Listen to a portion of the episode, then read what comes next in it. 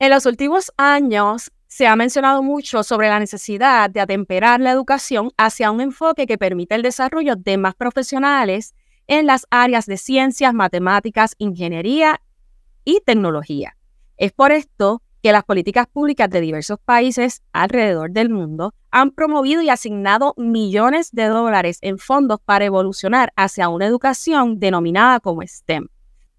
Para hablarnos sobre en qué consiste este enfoque, nos acompaña la profesora Gilemi del Mar Sepúlveda, experta en el área de investigación, evaluación educativa y STEM. Así que si te interesa saber más sobre en qué consiste el enfoque STEM, este episodio es para ti. Hola, hola, saludos y bienvenidos a un nuevo episodio del podcast Entre Maestros, un podcast creado para educadores. Yo soy Carolyn Castro Rivera, educador igual que tú y en este espacio vamos a compartir conocimientos, experiencias y hasta desahogarnos, pero sobre todo vamos a educar y aprender juntos. Así que quédate conmigo para que disfrutes del tema que tenemos para hoy. Bienvenida Yilemi, gracias por compartir con nosotros. ¿Cómo estás?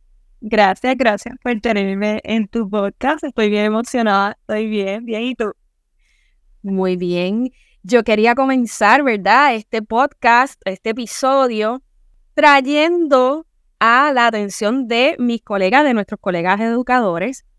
¿Quién es Gilemi Sepúlveda? Cuéntanos.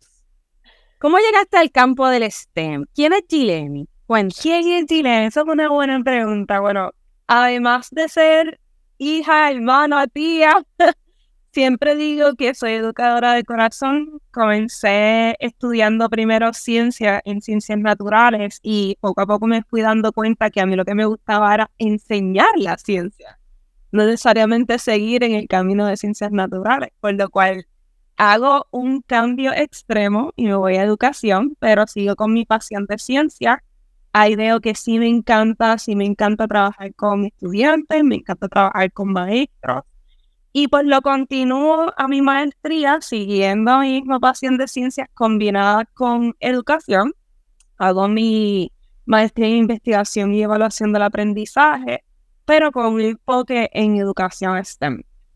Y poco a poco esto no es que ocurrió de la noche a la mañana, esto requiere mucha práctica con tecnología nueva, aplicaciones este, interesantes para los estudiantes. Todo esto pues me llevó a, pues, a impartir un poco más de este tipo de enfoque en el salón de clase. Y arrancamos diciendo también que Gilemi es eh, excelente compañera de trabajo de esta servidora. Hemos tenido que trabajar y colaborar en muchos proyectos juntas. Pero en esta ocasión yo le dije a ella, tú estás invitada como investigadora y como experta en el área de STEM, que esa es su área de especialidad. El fin de esta entrevista y de haberte invitado, Gilemi, es que yo quiero que podamos compartir con otros docentes qué es STEM realmente en términos como enfoque, porque se dicen muchas cosas y cuando hablamos de que estoy integrando STEM, no, yo quiero saber qué de verdad es y en qué consiste saber si tú tienes que ser específicamente de esas materias o si tú dentro de otras materias lo puedes integrar, etcétera. Pero vamos a comenzar por lo básico. Cuéntanos, ¿qué es realmente el enfoque STEM? Bueno, estás en lo correcto. Muchas veces encontramos el enfoque STEM como uno que solamente tiene que integrar estas materias de ciencia, tecnología y matemática. Pero STEM es mucho más amplio que eso. De hecho, STEM comenzó en los 90, aunque muchas personas crean que, que empezó recientemente, tomó popularidad en estos últimos 10 años, diría yo, y todo se formó para preparar a estudiantes estrictamente en estas materias, para que estos estudiantes puedan alcanzar una carrera universitaria en las áreas de ciencia, tecnología, ingeniería y matemática. Poco a poco, nos hemos dado cuenta como investigadores que este tipo de estructura, organización que requiere llevar la educación este al salón de clases, puede ayudarle a otros estudiantes en su formación, ya sea en lo que sea que vayan a seguir continuando su, su educación universitaria. O sea que nosotros lo que queremos es que este enfoque vaya más allá que estas áreas que desarrollen los estudiantes ciertas destrezas del siglo XXI, que ellos puedan utilizarlas para cualquier carrera, ya sea enfermería, sea maestro, sea el barbero que nos atiende los fines de semana o, la estilista. Todas estas carreras lo que van a hacer es formar a este estudiante en lo que es la solución de problemas, la creatividad, lo que es el pensamiento crítico, ese pensamiento computacional que a veces le tenemos miedo a esa palabra, pero la realidad es que es un pensamiento que sea rápido, que sea creativo e innovador. Por lo tanto, fue haciendo ese cambio completamente de lo que era un enfoque estricto en estas materias a un enfoque mucho más amplio que se puede integrar con otras materias. Lo he visto que se han integrado específicamente en el español. una escuela que tuve la oportunidad de visitar, le integró súper bien. Recuerdo que esta maestra quería que sus estudiantes crearan una máquina simple partiendo de una lectura que ellos hicieron en el salón de clases. Así que no necesariamente tiene que estar dentro del salón de clases de ciencia, que es por lo regular que lo vemos, sino que puede asociarse o puede vincularse con otras materias con el motivo que el estudiante pues, pueda tener una educación un poco más fluida. En mi caso particular, ya he tenido la oportunidad de integrar lo que es el enfoque, pero evidentemente ¿verdad? Este, para mí es un poquito más sencillo porque tengo disponibles los recursos para hacerlo en términos de que eh, pues cuento con las tecnologías y puedo integrar las matemáticas en la ciencia y la ingeniería fácilmente. En los recursos más costosos vienen siendo la tecnología, que es lo más difícil de adquirir. Sin embargo, sí he tenido la oportunidad, igualmente, tú mencionaste el, el ejemplo de la clase de español, yo he tenido la oportunidad también de verlo eh, integrado en lo que es la clase de estudios sociales. Te pregunto, ¿cómo tú lo integrarías, por ejemplo, ya mencionaste español, cómo tú pudieras integrarlo en cualquier otra clase que no sea ni la de ciencias ni la de matemáticas, ni la de tecnología, que son las de eso se trata, escuchado, sí. Exacto. Yo puedo integrarlo a la arte, yo puedo integrarlo a educación física. ¿Cómo yo lo puedo integrar a otras materias? Pues esto todo comienza desde la planificación. El maestro tiene que planificar todo detalle de lo que va a hacer en los próximos días de integración que tenga con STEM. Empezando desde la redacción de los objetivos, que sean objetivos realistas, que sean objetivos que vayan acorde a la población estudiantil que atiende, que esté alineado aquellos que son maestros del Departamento de Educación, que estén alineados a los estándares y expectativas, que todo se vea como una integración de STEM que sea para el beneficio del estudiante y que no se vea obligado. Por ejemplo, si continuamos por la línea de la clase de estudios sociales, que esta integración de STEM aporte a la educación de estos estudiantes al aprendizaje en un tema específico. Podemos asociarlo más bien con aplicaciones tecnológicas, atenciones digitales, los dispositivos que utilicemos, ya sea computadora, tableta, podemos utilizar lo que es la construcción, el diseño de algo específico, aquellos maestros que les gusta hacer las maquetas, pues entonces también partir de esa idea, pero avanzarle e innovarlo un poquito más en lo, lo que es la planificación.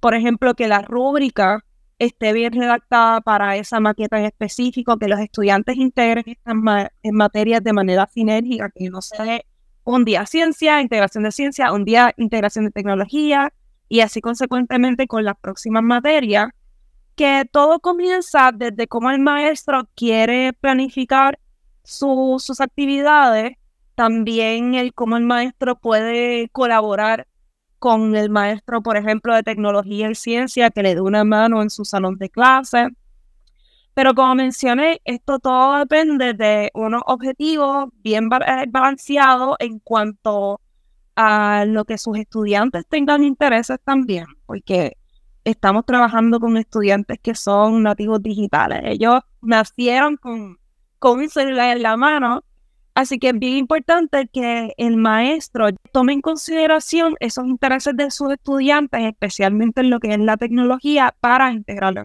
¿Y qué entiendes que debo considerar, si tienes alguna recomendación, antes de implementar STEM en mi sala de clase. Me refiero a qué tipo de recursos o aplicaciones entiendes que debemos considerar, revisar primero antes de decir, mira, vamos a implementar STEM. Ajá. ¿Y qué tengo que considerar? ¿Qué tengo que hacer? Bueno, yo siempre recomiendo que el maestro pues verifique el equipo que tiene accesible en la escuela o dentro del salón de clase, pero la verdad es que si hablamos de tecnología, hasta un lápiz puede ser una máquina tecnológica para los estudiantes. Siempre es importante que los estudiantes pues vean mano a mano cómo se da la tecnología dentro del proceso de aprendizaje, pero si en el caso de no contar con estos materiales tecnológicos, el STEM como quiera se pueden dar con materiales, por ejemplo, caseros, que son reusables o que son de bajo costo para integrarlo. De hecho, como investigadora, eso fue lo que yo hice en implementación de STEM dentro del salón de clase. Todo lo hice con materiales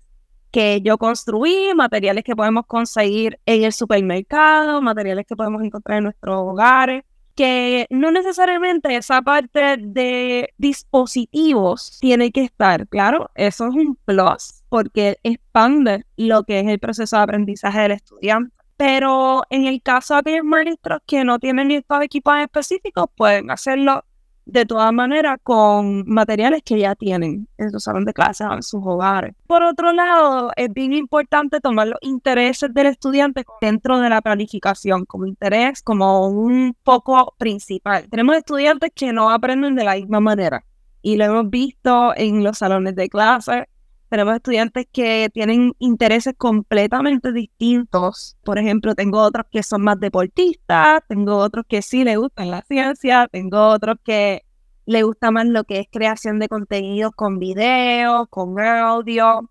Que no todos los estudiantes aprenden de la misma manera. Es bien importante que dentro de esta planificación el maestro tome en consideración que eso que puede recibir, ese producto final, lo que él quiere es recibir al final de toda esta planificación, que sea uno amplio, que los estudiantes puedan expresar completamente su creatividad, que no se limite a un producto en específico y esto es lo que yo quiero que me entregue. Es más bien dejar que el estudiante poco a poco vaya aprendiendo por él mismo, que el maestro sea una fuente principal de información dentro del salón de clase, pero que el estudiante se sienta con la libertad de seguir explorando, ya sea en sus casas, en el mismo salón de clase, que él tenga un sentido de pertinencia de lo que está pasando. Muchas veces nosotros lo que integramos es la problematización dentro del salón de clase, que es tomar un problema que ellos ven que está pasando, que es un problema que puede estar pasando en su hogar, como en su ciudad, como en Puerto Rico o en otra parte del mundo, y que ellos lo hagan relevante a sus vidas partiendo de esto, el maestro puede hacer esa clase más interesante para todos. Eso es una recomendación que yo les estoy dando como maestro que he implementado dentro del salón de clase. Pero es bien importante que ese estudiante se sienta con la libertad de expresar su respuesta hacia esa planificación a su manera, de una forma creativa, que ellos tengan la libertad de no solamente entregar un escrito y ya evidenciar ese objetivo. Por ejemplo, no me entrega un escrito y ya evidencia ese objetivo. No, es más bien que ellos se sientan en la libertad de hacer un producto final que yo vea que aprendieron, que vea ese aprovechamiento académico y que vaya más allá de lo que normalmente vemos dentro del salón de clase. Partiendo de eso que acabo de explicar, la evaluación también es bien importante dentro de lo que es el enfoque STEM, que no nos vayamos simplemente por exámenes, pruebas, una evaluación sumativa, que sea más bien evaluaciones formativas, que incluya actividades creativas, que el maestro, los instrumentos sean hojas de cotejo, rúbricas, observaciones, que el estudiante, pues como mencioné, que se sienta en control de su aprendizaje pero a la misma vez, pues el, maestro pueda calificarlo de alguna manera, porque sí tenemos que darle alguna calificación de acuerdo a lo que hemos observado, pero que no se basa solamente en pruebas y exámenes, que sea, al igual que el enfoque STEM es uno creativo y uno que le da oportunidad al estudiante a continuar con una educación más avanzada, que en la parte de evaluación ellos se sientan confiados porque expresaron completamente lo que aprendieron en el proceso. Te pregunto, el enfoque STEM para que sea como tal enfoque, se considera enfoque dentro de lo que es la integración, yo puedo hacerlo solamente en integrarlo en pequeños proyectos a través del curso escolar o se supone que yo tenga que estar todo el año de alguna manera integrando. ¿Cuál es, el ¿Cuál es la verdadera integración? Porque yo he trabajado por, por proyectos, ¿verdad? Este, por temáticas específicas y cuando tuve la oportunidad de trabajar en Makers Lab, los Makerspace me encantan para lo que es la integración este, de tecnología, ingeniería y matemática a cualquier materia, alineado a, una, a un problema, practico la, la problematización precisamente como punto de partida para cuando trabajo en los makerspaces. Pero si yo hago este proyecto aislado de integración a mi clase, como quiera se considera enfoque STEM o no le debería llamar, o sería más bien una estrategia. O sea, ¿cuándo el STEM deja de ser un enfoque para hacer una estrategia o viceversa? Ok, eso es una excelente pregunta. El enfoque STEM tú lo puedes incluir en el salón de clase como el maestro sienta que es pertinente para sus estudiantes. Hay que recordar que STEM, educación STEM es un enfoque, pero partiendo de ese enfoque tú puedes integrar otras estrategias, otros modelos. Por ejemplo, puedes integrar el enfoque STEM, pero con aprendizaje basado en problemas, aprendizaje basado en proyectos y poco a poco ir combinando ambos, que no necesariamente tiene que ser todo estrictamente durante el proceso educativo el enfoque STEM, el enfoque STEM, el enfoque STEM. El enfoque STEM se va a ver en las actividades de acuerdo a la planificación del maestro. El punto es que se vea de una manera que, que el estudiante diga, ah, ok, tiene sentido el que yo esté haciendo esta actividad. Pero el maestro puede integrarlo ya sea en una actividad que sea bien planificada, no simplemente, por ejemplo, un laboratorio. Un laboratorio es un laboratorio. Es más bien un laboratorio con investigación más profunda, con construcción de un diseño, con lo que es elaborar un poco más sobre la reflexión de lo que está pasando. Ya eso cambia, ya esa actividad cambia. Pero si el maestro, por ejemplo, está dando una actividad de programación, es una actividad de programación. Si es una actividad que el maestro les está enseñando a ellos a utilizar, por ejemplo, la aplicación de PowerPoint, es una actividad de, creación de PowerPoint. Lo que lo cambia a ser enfoque STEM es ya cuando envuelve un problema, cuando envuelve el proceso de diseño de ingeniería, que eso lo causa como un producto final, que requieren que el, enfoque sea uno completo. Hay que saber eh, identificar qué actividades uno puede hacer integrando lo que mencioné de la problematización. Pero también hay que tener en cuenta que si, por ejemplo, les voy a estar enseñando a mis estudiantes a hacer un PowerPoint, hacerlo un poco más divertido o hacerlo un poco más completo como, ok, pues vamos a hacer una investigación y ustedes escogen el tema. Basado en el tema, quiero que me hagan gráficas en el PowerPoint quiero que me hagan una pregunta esencial, o sea, que vaya más allá de simplemente trabajar con PowerPoint y aprender a usar los materiales. Siempre es importante, hablando de eso, que si el maestro utiliza una aplicación, le dé al estudiante una guía de cómo utilizarlo y dedicar tiempo a, saber utilizar esa herramienta. Eso es sumamente importante. En ese sentido, eh, te puedo decir que sobre todo con los niños de elemental, yo por lo menos he tenido la oportunidad de implementarlo tomando en cuenta precisamente eso, si yo quiero que fluya la actividad o la integración con STEM, yo me encargo primero de enseñarles la aplicación. Por lo general, mis proyectos en STEM, aunque eso se puede hacer en cualquier momento del año, pero en mi caso particular, cuando trabajo con niños de kinder, primer grado, segundo grado, yo suelo hacerlo el segundo semestre. Cuestión de que cuando ellos ya, ya se les ponga el problema que tienen que solucionar, pues ya por lo menos sepan realizar búsqueda o donde la maestra coloca los videos de, aprendizaje, Este, o, si, o cómo colorear si es que me van a hacer un boceto digital. etcétera, etcétera. Tuve la oportunidad de trabajarlo, un proyecto bien especial, en un makerspace, y era integrado a su clase regular, estaban trabajando el tema de la comunidad. El tema de la comunidad. Y entonces recuerdo que en aquel momento fue cuando vinieron los temblores acá en Puerto Rico. Tuvimos unos temblores bien fuertes que estuvimos fuera de la escuela. Fue entre medio de pandemia y ese año de pandemia, ¿verdad? Arrancando ese 2020 que en Puerto Rico todavía no había llegado, pero hubo temblores.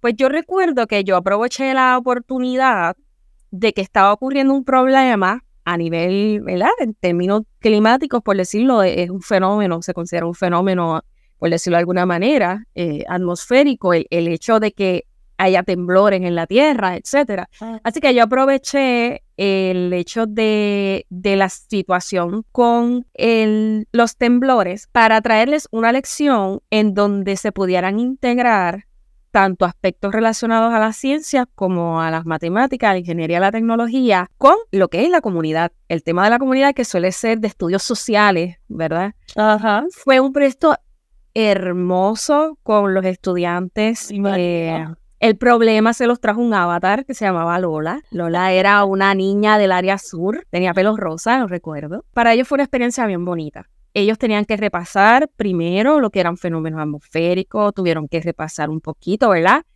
Por qué es que ocurren los temblores, tuvieron que repasar cuáles eran los elementos de una comunidad o que conforman una comunidad, para entonces ayudar a Lola a reconstruir su comunidad.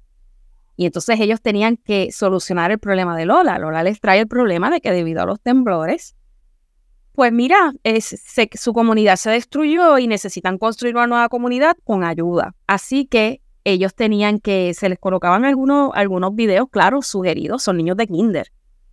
Es un poquito más difícil que ellos puedan buscar solitos, pero sí ya ellos dominaban unas aplicaciones de dibujo, así que ellos hicieron bocetos de algunos de esos lugares que debían eh, ser construidos. Ahí se integró la tecnología, ya te mencioné la parte de científica, ¿verdad? Entonces la parte de las matemáticas y la ingeniería, pues era porque al final del camino ellos tenían que construir utilizando material que no fuera cemento, evidentemente. Ellos tenían que tratar de identificar entre madera, plástico, papel, cuál pudieran ser resistentes a un temblor, ¿verdad? Y a las inclemencias del tiempo. Pero el proyecto quedó espectacular ya luego, cuando vino el cierre, hubo uno de los dos grupos que no había podido construir, porque eso fue, vámonos.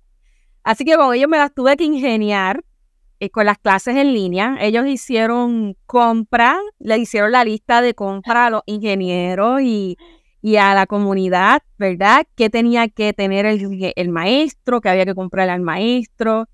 Donde iba, le tuvieron que dentro del proceso se les dio un mapa para que ellos ubicaran dónde iba a estar la estación de policía, dónde iba a estar la escuela, donde todo lo que ellos habían dicho dentro de aquel torbellino de, ideas inicial para ayudar a Lola, pues ellos tenían que acomodarlo también en su mapa virtual. Así que fue una experiencia bastante interesante y me encantó. Y todo comenzó con un problema, la problematización. Así mismo, ese, eh, y fue con niños de kinder. Y fue una experiencia hermosa, hermosa, hermosa, porque ellos literalmente querían ayudar a Lola. Y ellos le mandaron hasta videos a Lola de que te vamos a ayudar. Ellos se lo vivieron, que a veces pensamos que estos enfoques son solamente para los de escuela secundaria. Sin embargo, he tenido la oportunidad, en mi caso particular, hice un proyecto similar tomando como problema la deforestación luego de un huracán y el cuidado de los murciélagos. Este, ahí hasta nos acompañó, ¿verdad? Un científico especializado en Puerto Rico, ¿verdad? Un biólogo que se especializa en el estudio de los murciélagos en Puerto Rico, les aclaró muchas dudas. Fue espectacular, ¿verdad? Que no le tienen que tener miedo. En Puerto Rico ninguno te consume sangre, todos son eh, o, comen fruta o semillas o, insectos. Así que eh, usé lo mismo en la problemática Partiendo de ahí, usé con otro grupo, que no recuerdo si fue el tercer grado, el de, no, el primer grado fue con las mascotas. Y el problema, la, problematización surgió de una noticia en donde, ¿verdad? Después del huracán María, se observó muchas mascotas o animales en las calles. Y parte del proceso, al final, ese producto, ellos tenían que construir un albergue para animales utilizando Lego. Te digo que, que mi experiencia en términos de la integración de STEM con temáticas sociales, con nivel elemental, ha sido espectacular y lo, me, me ha encantado y no todo ha requerido una tecnología es súper complicada o compleja, nada que ver. O sea, algunos hicieron unos bocetos en unas cosas, otros, pues, lo que hicieron con la tecnología fue realizar búsquedas o tirar fotos, etcétera. O sea, eh, está en, el maestro establecer cómo lo va a. Exactamente. Y estoy segura que esos estudiantes que, que estudiaron el, el proyecto durante el proyecto de los terremotos aprendieron los conceptos generales del CTR pero de una forma que ellos decían como que ya entendí. Y te voy a decir más. Tiempo después, por casualidad, porque el mundo es pequeño, sobre todo esta isla, voy a una actividad y una mamá me pregunta, ¿usted trabajó en tal lugar? ¿Tú di clase en tal sitio? Y yo, sí. ¿Usted fue la maestra que asignó lo de los murciélagos? y yo, oh, oh, me, ¿En qué problema me metí? Porque en los niños eh, de ese proyecto específico ellos tenían que diseñar un hábitat con material reciclable, un hábitat para los murciélagos con material reciclable. Ese era el producto final. Y hubo cosas súper creativas, o sea, súper creativas. Y ella me dijo, todavía mi esposo sabe, se acuerda, le encantó mi hija, le encantó ese proyecto. Y era precisamente, este, desde esa ya no le tiene miedo yo, ok, perfecto, lo que quería, ¿no sabes? Pero este, son cosas que uno piensa que no impactan o que parezcan, eh, a veces piensan que la diversión no es sinónimo de aprendizaje y es todo lo contrario. Yo pienso que mientras mayor diversión y, y, como tú dices, tomar en cuenta la opinión del estudiante, mayor es el aprendizaje del alumno. Está más presto a porque le interesa, existe la motivación. Pero a mí en, lo que es el enfoque STEM, pues eh, siempre de alguna manera u otra he tenido la oportunidad de integrarlo. Por eso te, pregunto, para yo, para yo también corroborar hasta qué punto lo he estado haciendo correctamente, en qué momento simplemente ha sido un tema más o una estrategia más, pero me aclaraste eh, muchísimo al respecto y te quería comentar, dentro de lo que es este podcast, nosotros tenemos otros, otros segmentos. Y en el día de hoy, hace tiempo que no hago el segmento de Hack the Classroom. y dentro de este segmento lo que hacemos es compartir algunas herramientas o páginas que puedan considerar que pueden ser de beneficio o recursos para nosotros los maestros en términos del tema que se está hablando. En este caso, STEM. Así que, ¿será que tú nos puedes mencionar dos aplicaciones o páginas que a lo mejor los maestros puedan utilizar bien sea para aprender o para ver ideas sobre qué podemos hacer con nuestros estudiantes al integrar STEM? Pues mira, yo hablando de los proyectos, este año escolar que pasó, que finalizó ahora en mayo, tuve la oportunidad de integrar lo que era STEM dentro del salón de clases de programación. Eh, la programación, el que me conoce, yo no soy experta, eh, no soy súper eh, fanática. No eres fanática de la programación, pero creo que ahí me quedo. pero poco a poco he ido defendiéndome, me he ido defendiendo en lo que es la programación y tuve la oportunidad de impartir la clase de programación en uno de los colegios. Y fue genial porque yo dije, pues yo necesito también como maestra disfrutarme esta clase, no voy a estar viéndolo como un voy a programación, ok, programming, a lo que yo lo veo y ya. No, yo dije, vamos a trabajar un proyecto. Y el proyecto constaba en aprender programación, claro, pero a través de nosotros como estudiantes y maestros, tratar de ayudar al tinglar en las costas de Puerto Rico, tratar de que informarle a las personas los problemas que están ocurriendo, y todo este ocurrió por, como pasó contigo, por algo que vi en el periódico que estaba pasando actualmente con los tinglares, que no estaban pues tomando precauciones con los videos de tinglares. Yo dije, exactamente esto es, ¿sabes por qué? Porque se va bien distinto a lo que es la programación. Nadie va a pensar que yo voy a asociar los tinglares y el salvar los tinglares por medio de la programación. Y poco a poco, dentro de esa planificación, algo que se les hizo súper divertido y Caroline, tú sabes que yo soy súper fanática de esto también, es Minecraft. Eso es algo que no se me puede ir de la mente. Y voy a explicarle por qué Minecraft. Minecraft le permite a estudiantes no solo aprender a programar, sino que también les permite construir, que es algo, un criterio bien importante de lo que es la educación STEM.